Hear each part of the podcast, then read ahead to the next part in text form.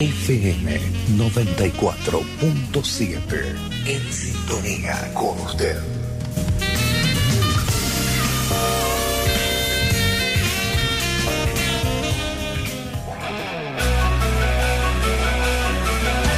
Si estás perdido en esta enorme jungla de cemento, acá vas a encontrar tu rumbo. Bienvenidos a La Brújula, el programa de la Facultad de Ciencias Naturales e Instituto Miguel Lillo.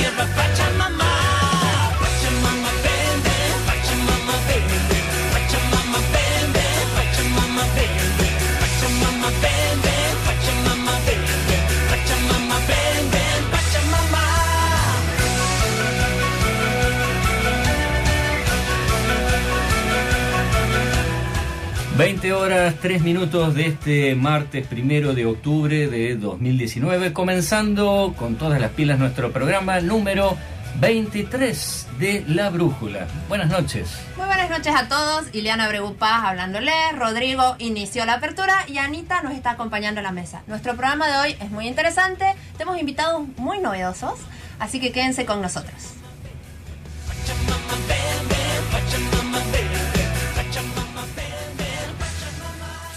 La Fundación Minca es una institución que trabaja en el desarrollo de personas con discapacidad. Más de 70 niños, jóvenes y adultos participan de sus propuestas, que incluyen talleres de radio, arte, confección de artesanías, actividades asistidas por caballos, huertas terapéuticas, empleos con apoyo. Sus programas están diseñados para que los participantes desplieguen sus capacidades motrices, cognitivas, emocionales.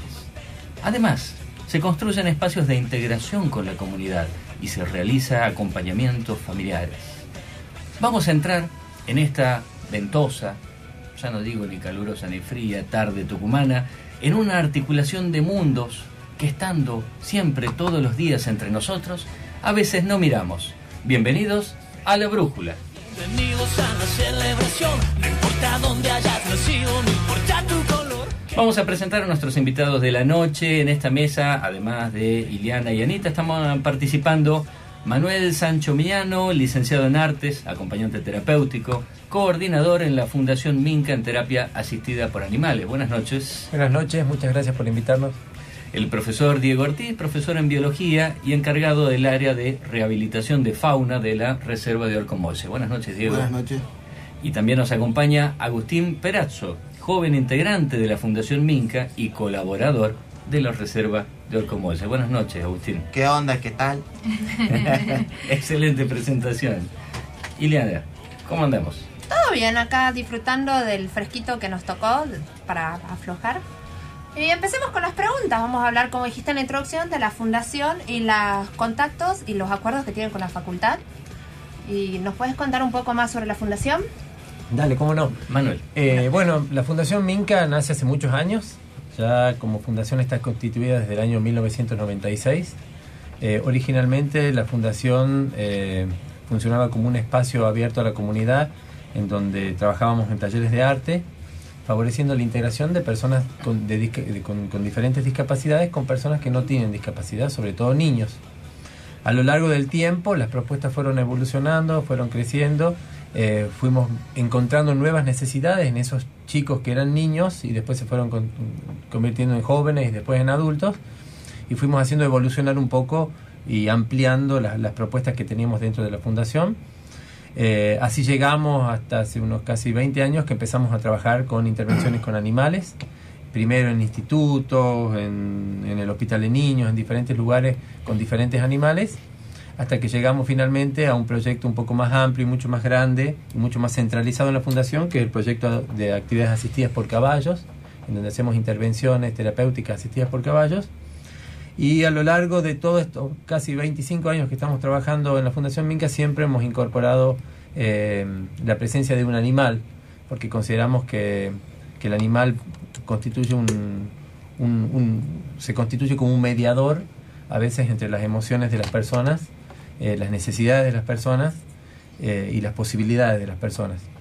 Y así llegamos hace unos cuatro años atrás a la reserva de Arcomoya, en donde hicimos una, alianza estratégica entre, en- entre la reserva y la Fundación Minca para poder facilitar la integración de algunos jóvenes que tenemos en la fundación, que ya no están escolarizados, que ya terminaron el colegio, sus integraciones escolares, para que puedan empezar a hacer algunas este, ejercitaciones laborales eh, en contacto con animales o en contacto con la naturaleza, que es parte de, de la visión que tenemos dentro de la fundación. Hoy los venimos a visitar con Agustín. Agustín está trabajando ya hace casi cuatro años dentro de la reserva de Orcomolle eh, en un servicio específico que tiene la reserva, que es el CERAR. Eh, ¿Qué acá- significa? ahora Diego les puede explicar Ah, un poquito más esa parte porque él es el que dirige el CERAR. Bien, antes de pasar a esa pregunta, Sí, una pregunta que Sí, para mí me, me genera intriga. Minca, ¿qué significa? Minca eh, viene del quechua. A ver. Eh, es lo mismo que la minga, ¿sí? Eh, es una, una forma de, mm, de intercambio que hay Comunitario. comunitario de la época de los incas y anterior incluso. En diferentes partes de, de- de Latinoamérica se dice la minga o se dice minca, ¿sí? En Perú, por ejemplo, se dice minca, en Chile se dice minga. Eh, acá, por supuesto, los argentinos la tergiversamos esa palabra y la convertimos eh, en una palabra de connotación negativa, pero en realidad, eh, si vos vas a Santiago del Estero, en donde todavía se sostiene la, la lengua quechua, eh, mingar significa hacer un favor. Yo te estoy mingando O sea, algo. Se transmite un espíritu colaborativo. De pero manera. además tiene un, un sentido que es mucho más amplio, porque la minga se devuelve eh, como una celebración, ¿sí? Entonces no solo vos me prestás algo, sino que yo después te lo tengo que devolver en forma de celebración. Por ejemplo, en, en la isla de Chiloé, en Chile, estuvimos hace un tiempo atrás, eh, hacer una minga a la gente es que cuando cambian las mareas, todas las casas que están más cerca de, de la costa, eh, las levantan toda la comunidad y las suben un poquito más arriba. Y el dueño de casa tiene que agradecer esa minga haciendo una fiesta. ¿no? Entonces tiene un sentido también celebrativo de la vida, de, las acciones que hacemos. ¿sí? Eh, un poco esa es la, la- la filosofía de la fundación también, ¿no? Eh, estamos para dar, pero también para recibir y para celebrar lo que hacemos todos los días. Qué lindo. Hoy más que nunca valoramos esa perspectiva. Ahora sí. De hecho, Después del programa hacemos una, Una una fiesta. Eh, sí, como decía Manuel, este, esta, esta unión estratégica en realidad con la Facultad de Ciencias Naturales, que después se- se direcciona a la Reserva de Orcomolle por, por, por esta actividad que estaba relacionada con, con animales, y no solamente los chicos de la fundación específicamente empezaron a trabajar en el CERAR, sino algunos ocuparon también otros espacios de, eh, en la Reserva de Orcomolle eh, como algunos preparaban alimento para los animales, otros eh, trabajaban en el jardín botánico o en el vivero de, de la reserva. Específicamente, eh, Agustín fue a trabajar exclusivamente al CERAR y es un que el CERAR significa Centro de, Ave- de Rehabilitación de Aves Rapaces que fue creado allá por el año 2007 y ya lo había hablado en otro programa, no vamos a... a- a- a- pero bueno, es un centro que recibe, rescata y rehabilita eh, las especies de aves rapaces, por lo general que vienen de las provincias, de provincias aledañas y que llegan a la reserva. Cuando decidimos hacer esta alianza estratégica eh, con la fundación, la experiencia de Manuel, que ya había trabajado hace tiempo con, eh, había tenido su experiencia tanto en el exterior como en la provincia, sobre todo con caballos y con perros, eh, y por ahí con animales más convencionales, con lo que se hacen estas terapias asistidas con animales. Bueno, cuando la propuesta vino y lo vamos a hacer con aves rapaces, con un águila, con un halcón, con un carancho, eh, sea, mi contacto con los animales era diario, frecuente, conocido, a tal punto que uno va generando una interacción con los animales, pero bueno, era para mí era algo normal en el trabajo. Cuando vienen y me hacen esta propuesta, como que, eh, bueno, estábamos un poco ahí eh, con duda de ver cómo podíamos encarar y cómo podíamos arrancar esto. eh, con este tipo de animales que, a diferencia de un caballo o de un perro, tienen características comportamentales totalmente diferentes. Eh, actúan diferentes entonces ante la presencia de personas. Entonces, en un principio empezamos a hacer una selección de cuáles podían ser estos individuos eh, de aves para trabajar con, eh, con los chicos, digamos, que después Manuel puede explicar un poco, su, su accionar con los animales podía ser diferente al que yo tenía diariamente con ellos. De alguna manera porque yo ya los conocía a estos animales y, y podía trabajar. Entonces empezamos a hacer una selección muy, muy específica, ya que muchos de estos animales, primero que no se podían liberar. La primera etapa fue trabajar con animales que no se puedan liberar y que los llamamos animales escuelas, o sea, son, eran aves que no se podían liberar y que empezaran a trabajar con estos chicos para, bueno, empezar a hacer todo este proceso de aprendizaje. Eh, teníamos que elegir animales que no sean agresivos, eh, que no se asusten ante movimientos bruscos, eh, eh, que no traten de salir volando, que no traten de escapar, que, que tengan cierta docilidad, pero a su vez que no se vuelvan agresivos. Hay algunos animales que han estado en contacto con el hombre, animales silvestres, eh, al estar tan en contacto con el hombre le han perdido el miedo e incluso cuando no le das de comer o cuando no le prestas atención tratan de atacarte. Eh, entonces, bueno, había que elegir toda una serie de animales. Y empezamos a elegir aquellas aves mucho más pequeñas, quizá para evitar cualquier riesgo de lesión, que ya Agustín va a hablar con las aves que trabajó, pero en un principio empezamos a elegir chimangos, halconcitos colorados, eh, halcones muy pequeños, bueno, para que el manejo sea eh, mucho más sencillo. Eh, bueno, y empezamos a, a, trabajar con estas, con estas aves. A medida que, que, empezamos a trabajar, la verdad que la cosa fluyó bastante bien.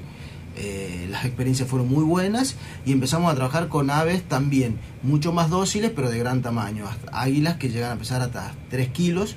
Eh, bueno, Ana las conoce, sí. estuvo ahí. grandes, esa, grandes. Esa Viene diciendo sí, sí, claro, claro, claro. sé de qué habla. Son animales bastante grandes, águilas moras, águilas coronadas, halcones, eh, aguiluchos grandes también.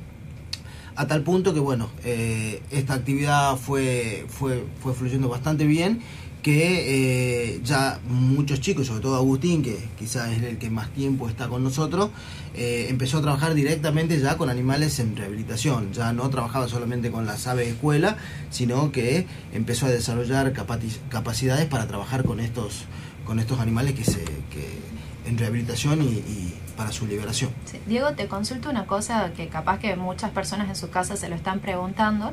Es, si bien mucho a veces se conoce sobre animales terapéuticos, animales con los que se ha, hacen trabajo de inclusión, de integración, eh, generalmente uno se va con la cabeza directamente a los caballos o los perros, no sé si en gatos habrá caso, eso no tengo idea, pero va directamente a animales eh, domésticos o de sí. granja. Eh, ¿Hay otra institución a nivel nacional que haga este tipo de trabajos con aves rapaces o animales que son de fauna silvestre? Eh, eso, te, eso te lo puedo explicar yo y después toda la otra cuestión con animales eh, terapéuticos te lo puede explicar Manuel cómo son esas terapias. Eh, justamente eso estábamos hablando ahora.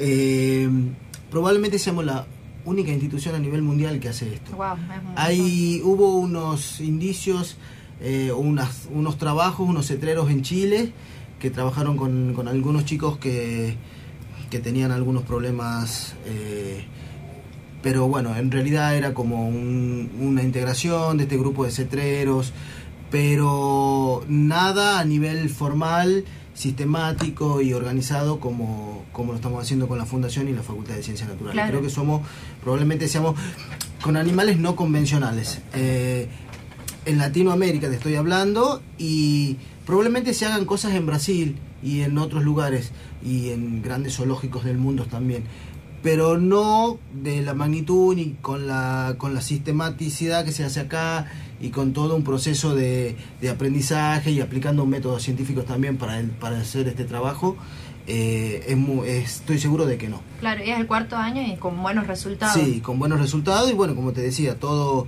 esos resultados están bueno, están volcados en... eh, ahora hace- estamos escribiendo un trabajo con Manuel para, para mostrar algunos de estos resultados que, que- que vamos teniendo, no solamente desde el trabajo con los chicos, sino cómo se van comportando estas aves ante la presencia de distintos actores que trabajan con ellos. Bien. En la segunda mitad del programa seguramente vamos a estar hablando, este, enfocando en la sistematización de eso. ¿Quieren que pasemos? El, Agustín, tengo una pregunta. Ya que estás trabajando con aves rapaces, ¿nos puedes decir tres características de las aves rapaces, así las reconocemos? Pues sí, es obvio que voy a responder. Las características son más importantes son es su pico. Tenía un pico ganchudo como un gancho que no sirve para abrir latas, sirve también para cortar y arrancar carne de sus presas. De sus patas tenían repleta de garras, tres garras largas, curvadas, fuertes y potentes, capaces para agarrar a sus presas y llevárselas volando, aunque se nota diferente a las garras de un, de un felino o un gato. Y tenía unos ojos muy desarrolladamente adaptados para observar espacios muy abiertos para encontrar presas de sus grandes vuelos con sus miradas muy lejanas, muy lejanas. ¿Qué aves rapaces estuviste cuidando? Las aves rapaces que eh, he trabajado, todos, desde un gigantesco con- cóndor andido de una extensión de ala de 3 metros de envergadura, hasta un chiquitito caburé de 16 centímetros.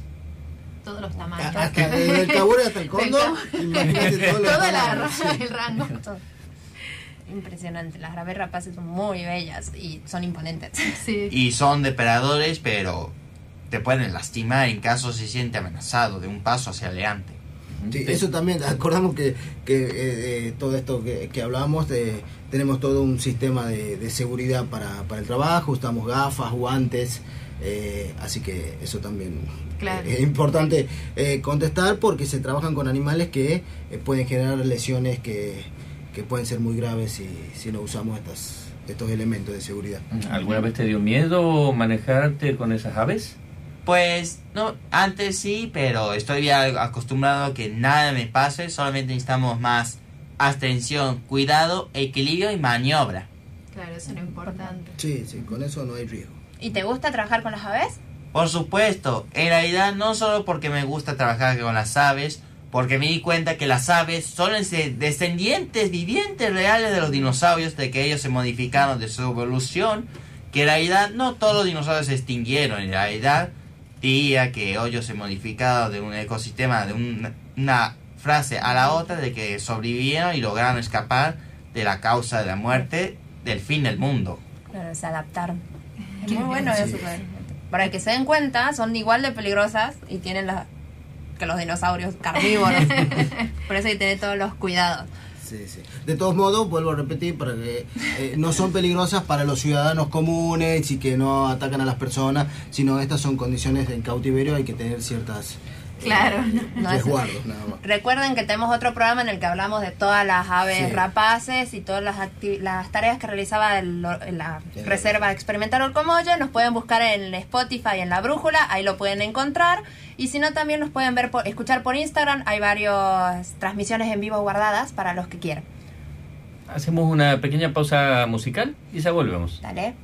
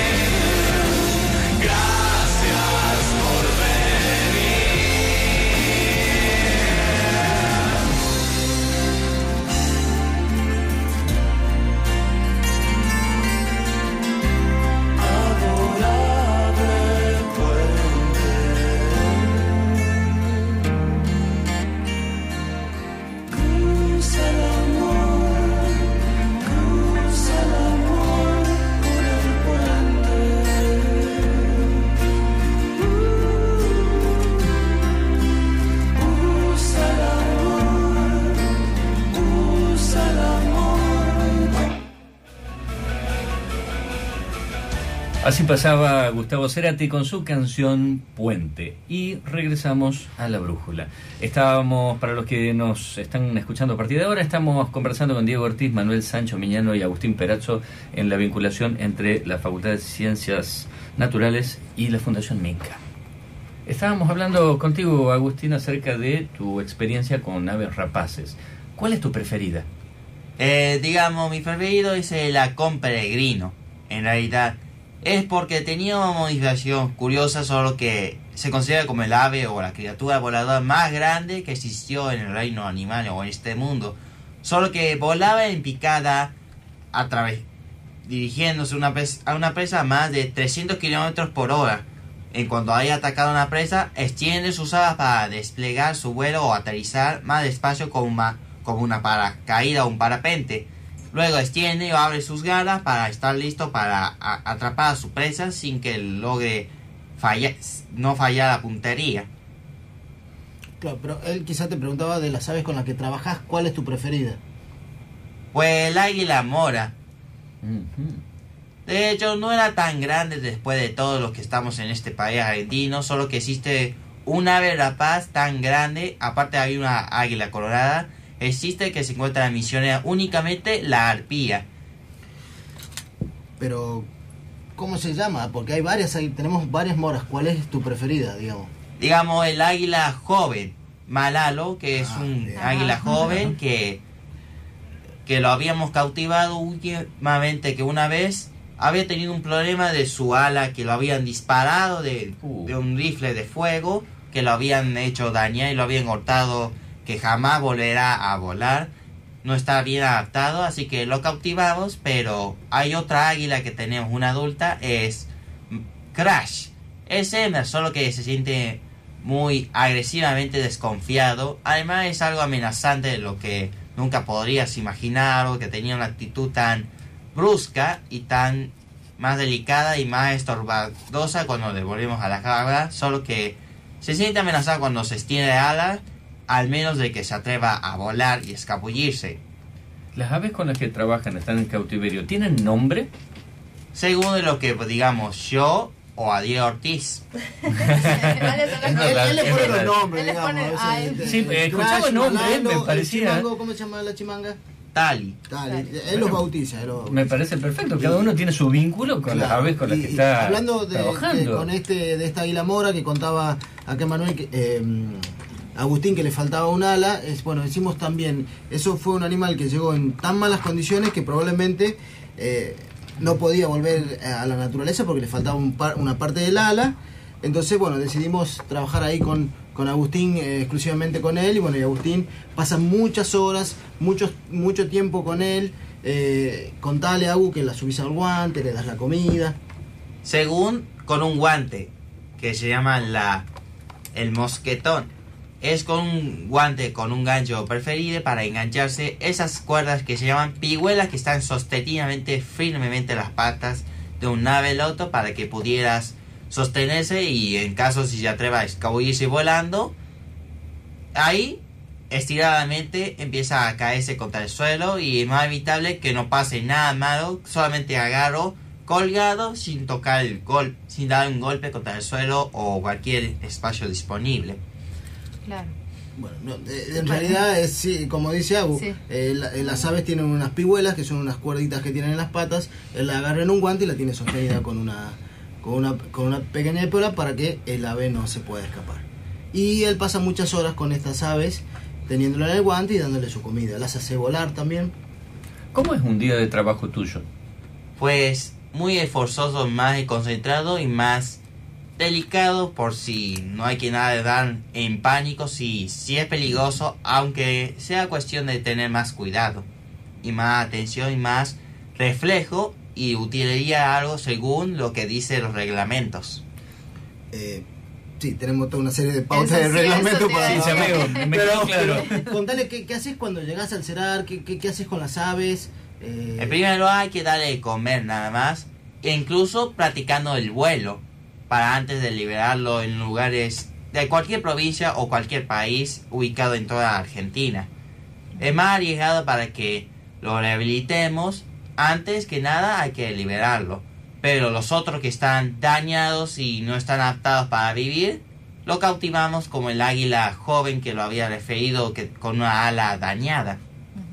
¿Puedes creer, pueden creerlo, hay gente mala de lo que son, dirían que son plagas para los campos o de los granjeros dirían, pero no es cierto, solo que son animales que, que tienen la culpa de haberse arriesgado de invadir sus propios territorios, todo ubicado, incluyendo lo que sea en la Amazonia, en Brasil, por ejemplo, de lo que está teniendo cuenta, ¿quién sería ahí para? Yo diría que, pero si es cierto o no, como que estos animales nos odian para toda la gente del mundo. Qué importante lo que decís esto de que los animales en realidad no están haciendo nada malo, ellos vivían ahí, nosotros llegamos a correrlos de su hábitat. Es muy importante tener este conocimiento y considerar que no son plagas, incluso nos pueden ayudar muchos con los roedores y todos los animales con los que se alimentan.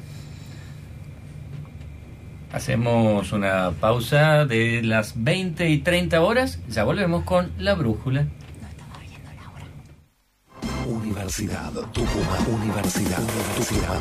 Universidad FM 94.7. Espacio cedido por la Dirección Nacional Electoral. Hoy los argentinos acordamos que el primer trabajo del presidente es que todos los argentinos tengan el suyo. Vamos a poner la Argentina de pie. Alberto Fernández, Cristina Fernández de Kirchner, candidatos a presidente y vicepresidenta de la Nación, Frente de Todos, lista 136. Espacio seguido por la Dirección Nacional Electoral. Nos une creer que trabajando se sale adelante. Nos une querer seguir siendo parte del mundo. Nos une no bajar nunca los brazos. Nos une saber que otro futuro es posible. Mauricio Macri, Miguel Ángel Pichetto, candidatos a presidente y vicepresidente de la Nación, lista 135, Juntos por el Cambio. Autogestión el nuevo servicio online para afiliados de la Acción Social de la Universidad Nacional de Tucumán. Ahora podés obtener tu orden de consulta médica y odontológica, recetario y tu bono del laboratorio propio a través de Internet desde cualquier PC o celular. Mayor comodidad, más ágil y rápido, siempre pensando en nuestros afiliados. Asunt Cuidando tu salud, ahora donde vos estás.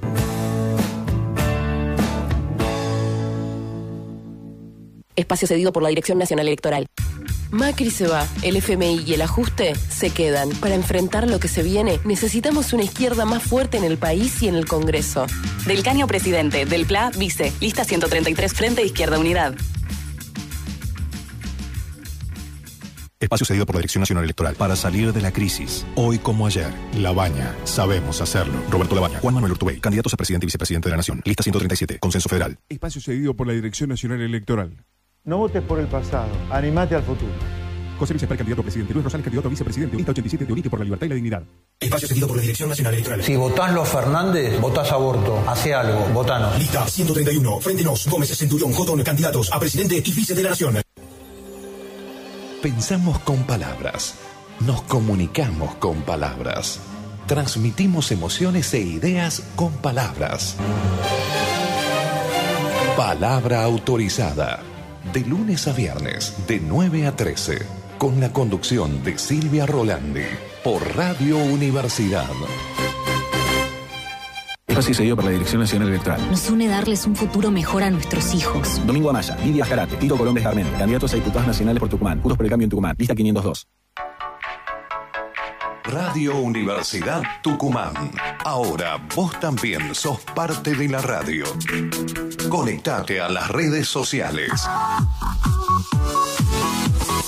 Facebook, FM 947 Universidad. Twitter, arroba FM 947 UNT. Radio Universidad en Internet. Una forma distinta de hacer radio.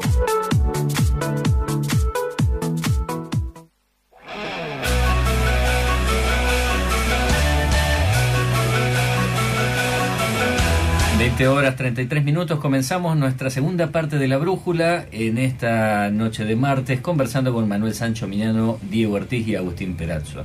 Eh, Manuel, ¿en qué consiste la terapia asistida por animales? ¿Cuáles son sus fundamentos? Mira, eh, a nivel mundial se lo conoce como zooterapia. En realidad, eh, el contacto con, con el animal que podemos tener cualquiera de nosotros en- de por sí constituye un acto terapéutico. Cuando estamos en contacto con cualquier animal, nosotros nos relajamos, ¿sí? Este, nos sentimos mejor. Hay una energía, una compatibilidad entre el animal y, nosotros que nos hace bien y le hace bien además al animal. Eh, siempre esto hay hay un ida y vuelta, ¿no? Eh, hay hay un, estado de reciprocidad permanente cuando uno está en contacto con un animal baja nuestro flujo sanguíneo, liberamos endorfinas, hay una cantidad de cambios fisiológicos en nuestro cuerpo que son también muy interesantes, que a lo largo de estos últimos años se ha podido evaluar este, y hay miles y millones de estudios científicos a lo largo del mundo con respecto a los beneficios que produce el contacto con los animales. Eh, esta oportunidad que se nos dio a nosotros de empezar a trabajar con fauna silvestre fue muy interesante porque en realidad teníamos una noción muy básica de lo que era el manejo de la fauna silvestre. De hecho, eh, en muy pocos lugares acá en Argentina eh, se hace manejo de fauna silvestre.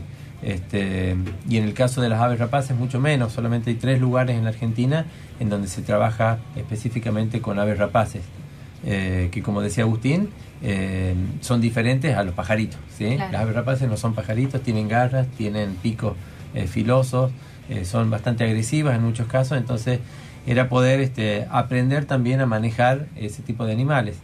Eh, Diego eh, tiene mucha formación en, en lo que tiene que ver con la cetrería, que es una técnica eh, que permite manejar a las aves rapaces con guantes, con pigüelas, eh, no enjaulados, ¿sí? Los, los animales no viven en jaulas, sino que viven en perchas, ¿sí?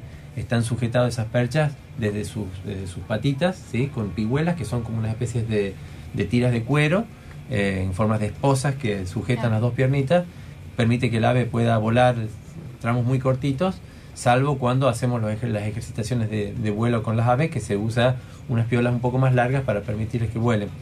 Eh, pero bueno, eh, la zooterapia o el, o el contacto con los animales, como yo te decía, es, es muy rica, es muy enriquecedor. Y en este caso teníamos un objetivo doble en realidad, que era por un lado favorecer la integración de algunos de nuestros jóvenes dentro de este ámbito de la universidad, pero además estaba el objetivo fundamental de la reserva, que es poder rehabilitar ese animal y volver a liberarlo, ¿no? Entonces nos pareció muy interesante poder participar en todo ese, ese, ese, ese trayecto que significa eh, llegar a la liberación del animal, porque Agustín interviene, como decía Agustín hace un ratito, en todo momento, desde que el animal llega a la reserva, herido, lastimado, cazado, con las plumas que le cortaron, con un tiro, con un ondazo, que le falta un ojo, eh, con diferentes tipos de daño. Eh, lo observamos en la cuarentena, participamos de la curación con los veterinarios, Agustín lo sujeta, eh, participa en el proceso en, donde se le pone una anestesia, se le hace una curación, vuelven a una caja en donde pueden estar a veces varios meses, hasta que recién pueden salir, subir una percha, eh, adaptarse a las personas, perderle el miedo, empezar a trabajar con un guante, darle de comer, realizar ejercitaciones de vuelo y si Dios quiere y todo sale bien, después de un año, a veces dos años y a veces tres años, ese animal se libera. No es que la liberación eh, entre de que llega el animal y se libera pasa solamente dos meses o una Claro. semana, sino que es un, un trayecto muy largo. Muchos de esos animales más quedan en el camino porque se mueren, este, no se adaptan obviamente a- al cautiverio, a los regímenes de alimentación, eh, necesitan ejercitación, eh, hay algún- muchísimas cosas que a lo mejor Diego puede ampliar. Eh, entonces era como un, doble objetivo que nos pareció muy interesante porque los chicos pueden ver todo ese proceso, ¿no? En algunos casos, como yo decía, son procesos que se cortan muy rápido, pero en muchos casos Agustín pudo llegar a liberar él incluso eh, muchos animales, muchos pequeños animales, lechuzas, él a lo mejor puede contar algo, pero pero participar de ese proceso también es un enriquecimiento personal que nos parecía muy muy importante, ¿no? Ahí es donde está la terapia, ¿sí?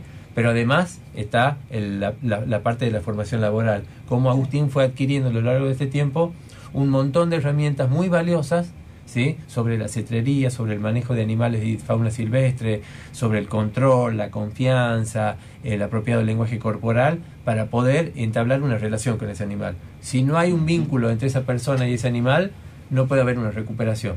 ¿Sí? Claro, claro. Y, y puedo decirlo con, con, con, este, con total confianza con ustedes, que hay muy pocas personas que tienen hoy el manejo corporal, el lenguaje corporal, el control y la confianza que tiene Agustín para poder trabajar en la rehabilitación de aves rapaces. ¿sí? Por lo que nos mencionó Agustín es importante que nos dice esto de que tiene esta relación con el animal, pero sin perder de vista esto de que sigue siendo un animal eh, Silvestre. silvestre y que pertenece a otro ámbito.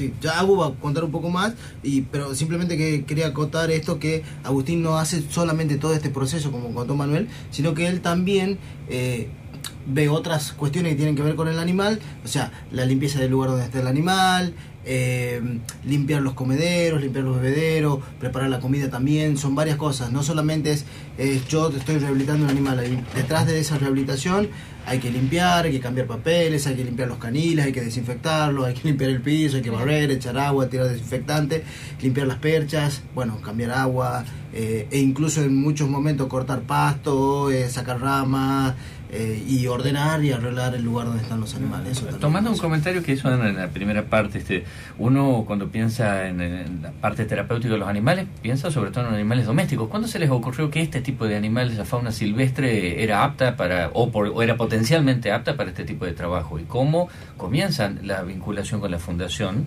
y, y la universidad? En realidad eh, yo no lo tenía en cuenta, en realidad fue un acercamiento de la fundación eh, a la Facultad de Ciencias Naturales. Eh, por suerte la Facultad de Ciencias Naturales tuvo, eh, a través de, sus decanos, de sus vicedecanos y de todo su, el personal, tuvo por suerte la apertura de, de poder recibir y de poder decir, bueno, a ver, vamos para adelante y veamos cómo, cómo sale esto llegaron, eh, hicieron la propuesta en, en la reserva y bueno, en un momento dijimos, bueno, vamos, vamos, ver, ver qué, qué pasa, digamos, si funciona. Y bueno, eh, así fue, digamos. Y hasta ahora podemos decir que funciona muy bien. Sí, sí, sí. Sí, vamos muy bien. Es un camino todavía largo. Largo, Así como sí. el trayecto de la rehabilitación es largo, el trayecto de los aprendizajes es largo. Eh, Agustín es un caso con bastante éxito en, en todo esto, con su, por supuesto, con sus momentos malos, con sus momentos buenos, con, su- con algunos lastimados en el brazo, este, Algunos picotazos con algunos retos, pero bueno, de a poquito vamos aprendiendo. Yo también tuve que aprender, obviamente, el manejo de fauna salvaje para trabajar con esto, eh, para poder también ayudarlo a Agustín y transmitirle eso. Hoy en día, eh, afuera de, de aire, les habíamos contado que en la fundación también tenemos una especie de filial del CEDAR. Actualmente tenemos ahí un chimango, que es un ave escuela, es un ave que fue imprintado por las personas. Eh, en un momento se probó liberarlo, pero volvía con las personas, entonces ahora lo tenemos dentro de la fundación. Es el ave que usamos para que otros chicos con características muy, muy, muy, muy similares a Agustín puedan empezar e iniciarse en el trabajo con las aves rapaces, por eso le decimos ave escuela. Eh, no solo está Agustín, sino que hay tres chicos más este, también con diagnósticos de autismo eh, que están hoy también interactuando con esas aves con la idea de poder ya ingresar más adelante y colaborar con aves más grandes dentro de la reserva. Hasta el momento Agustín es el mejor. El- la, la inserción laboral esta me estabas contando que no es una inserción completa. ¿En qué Bien. consistiría?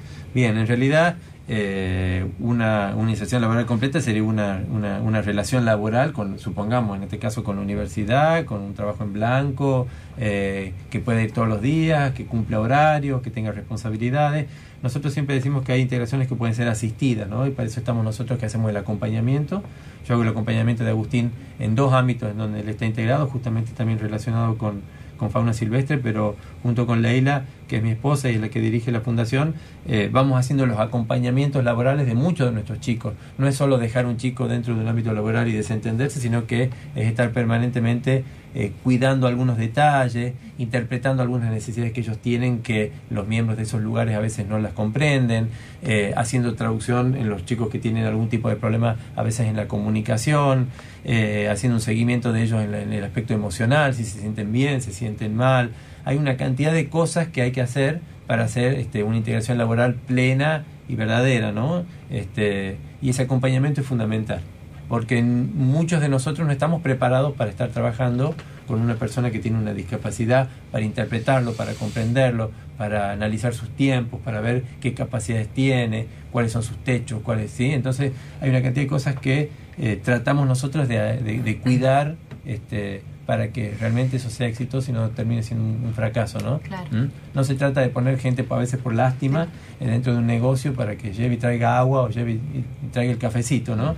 Sino que la idea es que tengan herramientas que le permitan ser independientes, que le permitan este, tener un trabajo lo más autónomamente posible este, y que puedan, sobre todo, ganarse un sueldo. Claro, esa es la verdadera inclusión. Así es. Esa es la, la que se Así está es. tratando en todas las instituciones y bueno, ojalá en distintos espacios de la provincia se puedan empezar a implementar este tipo de trabajos. Así es. Agustín, ¿con qué ave es la que más te gusta trabajar? Eh,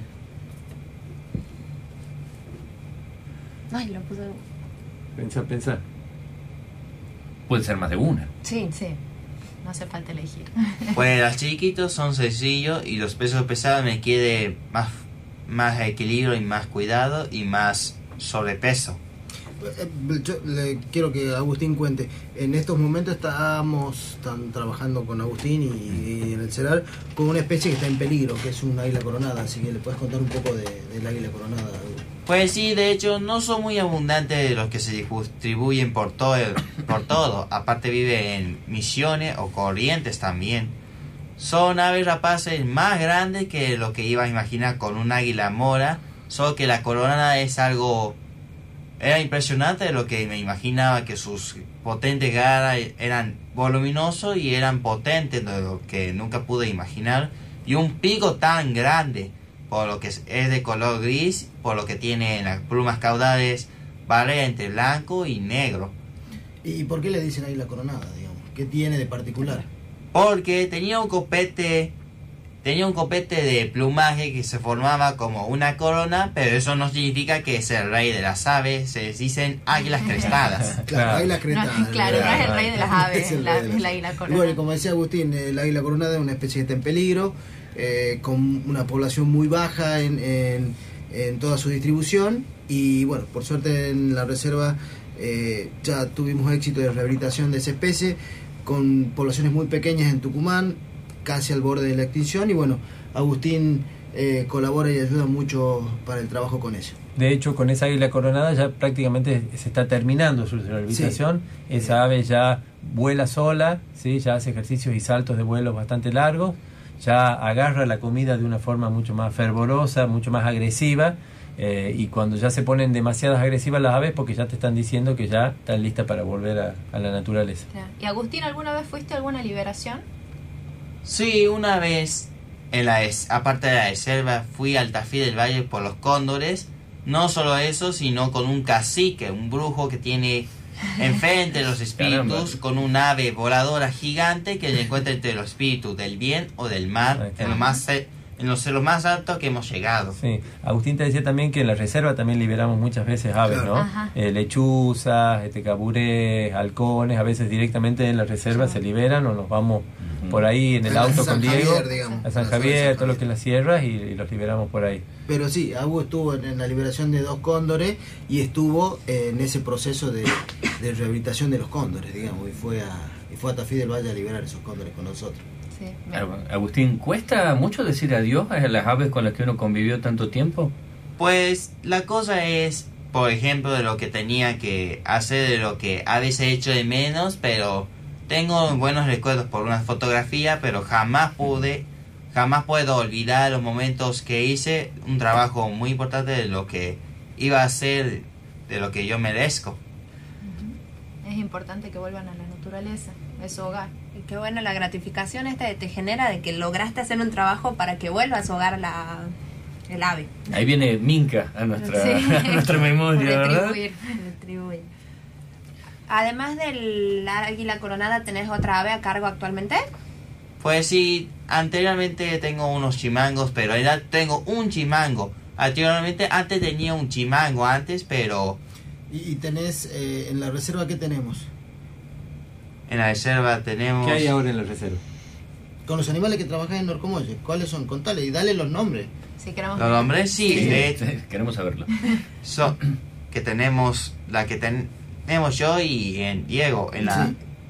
En el CERAR, los que tenemos. tenemos un- dos águilas moras uno joven se llama Malalo y el otro la hembra se llama Crash Y la coronada, bueno, no tiene un nombre, pero yo todavía no dije ni cuál era el nombre. Bueno, es un buen momento para, Para pensar el elegir. nombre en ella. El público se va a enterar junto con, con todos. Y la semana pasada, ¿te acuerdas que llegó un águila también? Que está herida. Sí, había un águila nueva, era la águila ne- negra. La negra, me noto porque se ve como sombra, aunque se ve difícil por lugares más oscuros y sombríos. Esa todavía está muy herida, ¿cierto? Está en la veterinaria. Sí. Así como preguntabas recién por decir adiós, ¿cómo es darle la bienvenida a un ave? ¿Cómo la- le das la bienvenida? ¿Cómo Cuando se inicia una relación? Eh, la relación sería como no hablar tanto, ni tanto, no tan voluminoso, ni tan alta voz, solamente lo salgo despacito o hablo en mi mente. Ahí lo que está diciendo Agustín es muy interesante porque en realidad eh, no se le da la bienvenida al ave. Este, en realidad las aves nos temen a nosotros y está bien que nos teman y cuanto más nos teman más seguros van a estar. Este, por lo tanto, Agustín dijo algo muy interesante y es lo que fuimos aprendiendo en este tiempo, que para poder trabajar con un ave o con cualquier otro animal de- la vida, de- digamos, de, de fauna silvestre, hay que tener cierto control para poder darle confianza. Si yo tengo un apropiado lenguaje corporal, si yo me mantengo en silencio, si yo no hago movimientos bruscos, si yo no grito, ¿sí? el ave va a sentir más confianza hacia, hacia mí, ¿no? Y para Agustín eso también fue un proceso muy importante, porque Agustín, como verán, habla mucho, ¿sí? Entonces tuvo que aprender a bajar el volumen, hablar menos, ¿sí? cuidar las palabras, manejar mejor su cuerpo, su lenguaje corporal, ¿sí? para que el ave lo acepte. Cuando el ave no te acepta, eh, no puedes trabajar con ella directamente, ¿sí? porque forzarla a una relación que no se puede dar. ¿Mm? Un aprendizaje nos vendría muy bien a todos para mejorar las relaciones humanas, digo. Así Me es. parece lo que Sí, acabo de escuchar es genial. Sí, sí, sí. Así es. O sea, respetar los tiempos también y eso eh, Agu lo va aprendiendo muy bien. A mí me parece muy importante aclarar, si bien este es un programa que, seguramente escuchan mu- mucha gente del ámbito de la ciencia, pero también gente común que vive en las casas, es que mm, eh, lo que lo que eh, hacemos nosotros no es ir a buscar aves para que Agustín trabaje con ellas y las libere, sino que son aves que llegan eh, porque en la comunidad y en la cultura que nosotros tenemos todavía hay gente que caza, que dispara, que ondea, que mata por deporte animales. Este, y todos aquellos pobres que sobreviven son los que llegan generalmente muy mal heridos y maltrechos a la reserva eh, y con esas aves trabajamos. Ojalá algún día no tengamos que hacer este trabajo. Digo, eh, somos una provincia en donde vemos un pajarito y lo primero que hacemos es levantar una piedra y tirársela en la cabeza. Este, eh, así que trabajamos con una población que, que es muy grande. De hecho, a lo mejor Diego puede aclarar mucho mejor. Las aves rapaces son los animales que más ingresan a la reserva. ¿sí? Sí, entre eh, 60 a 70 animales por año ingresan a la reserva. ¿Cómo, ¿Cómo haría el público si quisiera ponerse en contacto con la fundación o saber qué es lo que están haciendo en estos momentos? ¿Hay página web? ¿Hay a dónde acceder? Mira, nosotros somos de un perfil muy bajo, no tenemos página web, este, tenemos alguna, algún teléfono que a lo mejor le podemos dejar. Siempre queremos aclarar, eh, también cuando salimos a veces en los medios, es que esta propuesta no es para todos los chicos que tienen autismo, por ejemplo, o para todas las personas que tienen discapacidad. Está muy acotado, obviamente, el ingreso para, para, para la universidad. Eh, hay mucho papelerío, muchas cosas. Eh, es un ámbito en donde trabajamos, en donde a veces no muy poca gente puede entrar. De hecho, el CERAR es un lugar que está bastante acotado en el ingreso dentro de la reserva. No, no van las visitas ni las delegaciones al CERAR. Es un lugar que está aislado dentro de la reserva.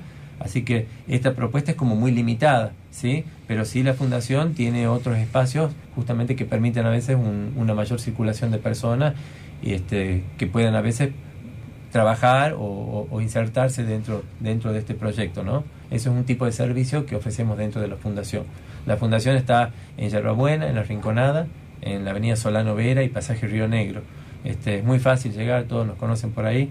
Eh, y bueno, por ahí ya después les podemos, si quieren, dejar un telefonito para que si alguien se quiere comunicar. Yo- yo Siempre con esa debida aclaración, ¿no? A, a contar un poco de eso, que bueno, ya hace muchos años, desde el 2007 que vengo trabajando con esto. Y bueno, Agustín es una persona y está Ramiro también, que es otro chico que viene a trabajar con nosotros, y Lucio también. Y que es un proceso muy largo, incluso eh, eh, a, a tal punto que también tenemos un espacio de voluntariado para estudiantes de la Facultad de Ciencias Naturales y que a veces también es limitado y acotado, pero no porque no queremos que lo sea, sino porque el trabajo en sí eh, con este tipo de animales y este tipo de trabajo implica una concentración diferente, una predisposición y una disposición de tiempo también diferente. Entonces, como que eh, la persona que quiere hacerlo, que quiere trabajarlo, eh, va a elegir ese espacio. Eh, no es que cualquiera puede venir y aprender a rehabilitar un ave en dos o tres meses y se va. Eh, y está bien y ya sabe rehabilitar. Es un proceso muy largo y muy complejo, a tal punto que eh, a veces eh, todavía no, no, no tenemos hasta personas que eh, puedan decir, bueno, me tomo vacaciones y, y quédate en a Agu lo puedo dejar encargado ya. Al menos necesitamos reglamento o anuncios importantes en la lista.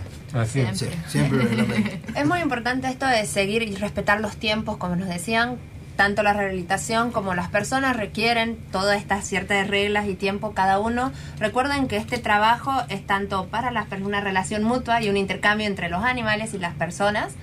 Y siempre tenemos que considerar que todos tienen las capacidades para participar y laborar en donde deseen y puedan hacerlo. Vuelvo a recordar, los animales silvestres no son mascotas, se los pedimos un montón, cuídenlo. Ya saben que tienen la facultad del Jardín Botánico, la Reserva Experimental Comolle, está el proyecto, el proyecto Tucán y todo aquello que quiera Yo participar. quisiera simplemente decir algo, disculpa. Eh, eh, siempre eh, brindar el, el agradecimiento a la Facultad de Ciencias Naturales, a pesar de, de todos los procesos de, de- de cambio de gestiones que se van sucediendo en el tiempo. eh, la Facultad de Ciencias Naturales eh, apoyó todo este trabajo y este proyecto, digamos, como que lo siguió, y creo que lo va a seguir haciendo, digamos, porque es algo que, que es importante, digamos, que es de seguir manteniendo.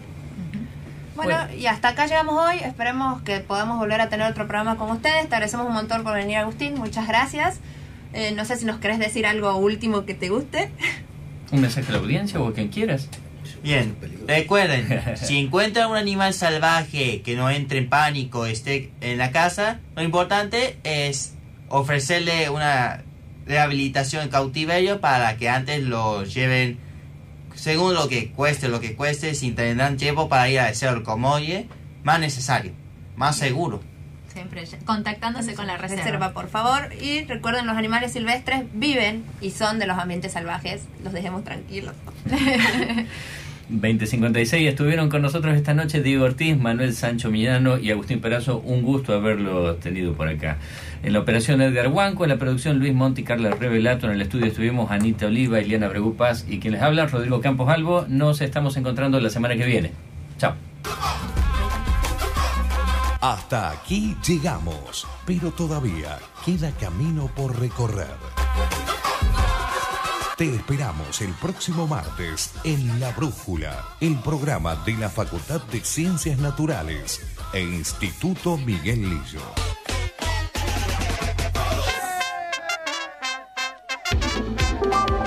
Radio Universidad. Profesores, estudiantes, trabajadores.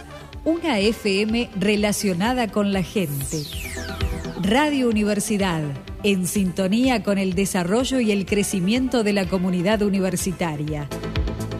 94.7 MHz. Una frecuencia para todos.